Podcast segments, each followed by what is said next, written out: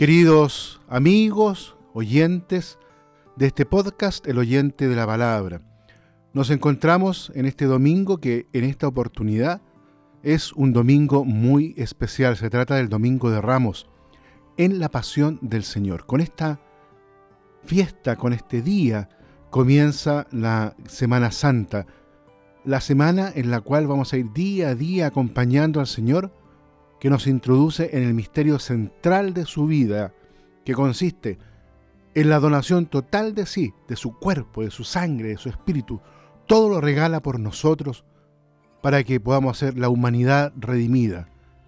Y por eso los quiero invitar a que comentemos juntos la lectura de este día domingo. En primer lugar, diré una palabra de la lectura del profeta Isaías, ahí en el capítulo 50.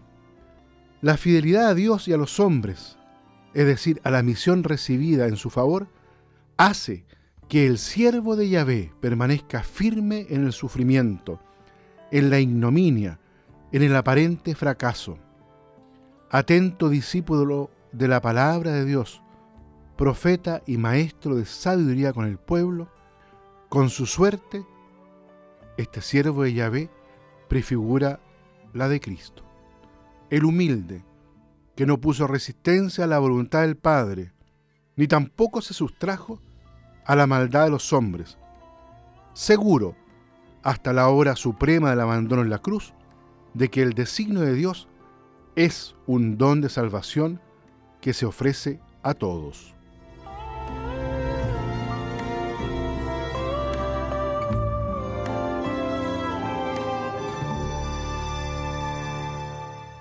Comentemos ahora brevemente la segunda lectura de este domingo, que en esta oportunidad es la del apóstol San Pablo a los filipenses, ahí en el capítulo 2.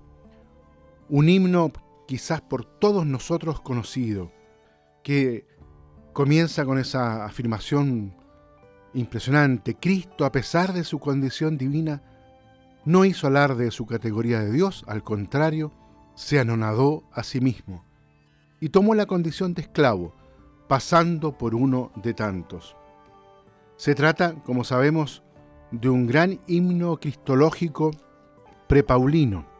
Sin embargo, lo que está aquí en el centro, porque hay una relación en el fondo con Adán, quien, no siendo de la condición divina y sin embargo quiso quitar, quiso robar esa condición.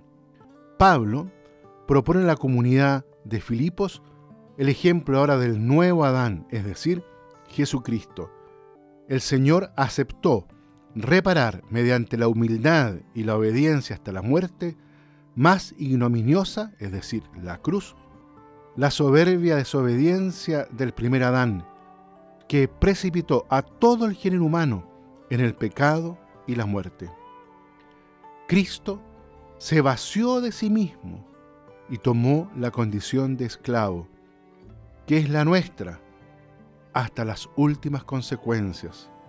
A su voluntario anonadamiento responde la acción de Dios, que no solo lo ha exaltado, sino que lo ha superexaltado. Ahora todo el universo está llamado a proclamar que Jesucristo es Kyrios, es decir, Señor, Dios, y esta confesión es para la gloria del Padre.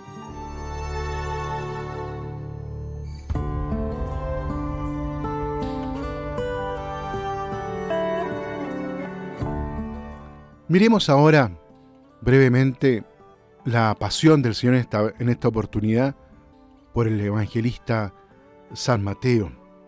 La pasión de Jesús es paradójicamente en la narración de Mateo la pasión del Hijo del Hombre, del Señor de la Gloria, del juez universal destinado a dar cumplimiento a la historia de la humanidad.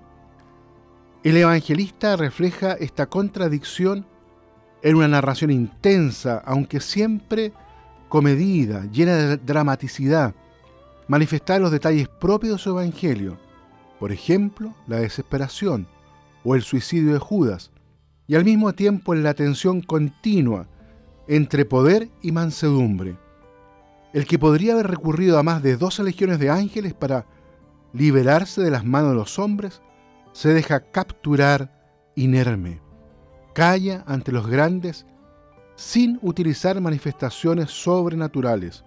Su muerte rubrica el paso a una condición totalmente nueva desde el punto de vista religioso, humano y cósmico. Sin embargo, Jesús no es un superhombre. El evangelista Mateo acentúa particularmente su soledad en Getsemaní, la humildad de su oración al Padre y su confesión a los discípulos, a los que confía no solo su tristeza mortal, sino también la debilidad de su carne. De acuerdo con la perspectiva de su Evangelio, Mateo, más que los otros evangelistas, insiste en el cumplimiento de las Escrituras, explícitamente o por medio de citas, para indicar que la pasión entra de lleno en el plan de salvación de Dios.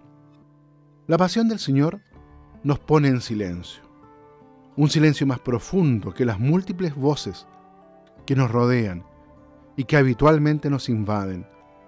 De lo hondo del corazón brota una pregunta que no podemos evitar. ¿Por qué? La respuesta nos la da el mismo Jesús que dice, Esta es mi sangre derramada por todos para el perdón de los pecados. Contemplemos entonces al Hijo del Hombre, el Señor glorioso, humillado por nosotros, injuriado, perseguido. Miremos al Hijo de Dios que no baja de la cruz para salvarse a sí mismo, sino que se queda crucificado para salvarnos a todos nosotros. Fiel al designio del Padre, fiel al amor al hombre, ha asumido el abandono extremo debido al pecado para que nosotros, libres, pudiésemos gustar la alegría de la comunión con Dios. Que se conmueva, por lo tanto, la tierra por nuestra habitual indiferencia, que se despedacen las rocas de los corazones empedernidos. Hoy se nos brinda la gracia de la pasión de Cristo. Al nombre de Jesús también nosotros doblamos las rodillas y en silencio, humildemente, dejemos nuestro pecado a los pies de su cruz, cruz gloriosa, de su cruz de amor. Los invito entonces para que terminemos con una pequeña oración.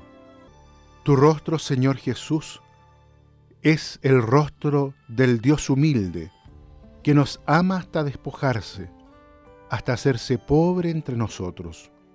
Tu rostro es el rostro de nuestro dolor, el rostro de nuestra soledad, de nuestra angustia, de nuestra muerte, que has querido asumir para que ya no estuviésemos solos y desamparados.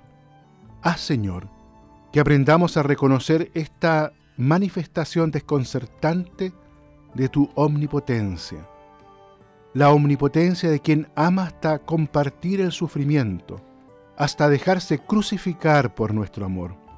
Enséñanos, Señor, lo que significa amar como tú nos amas, para aceptar en silencio el participar en tu misterio de pasión y muerte, y gustar contigo el gozo de la victoria plena y total sobre la división, el pecado y la muerte. Amén.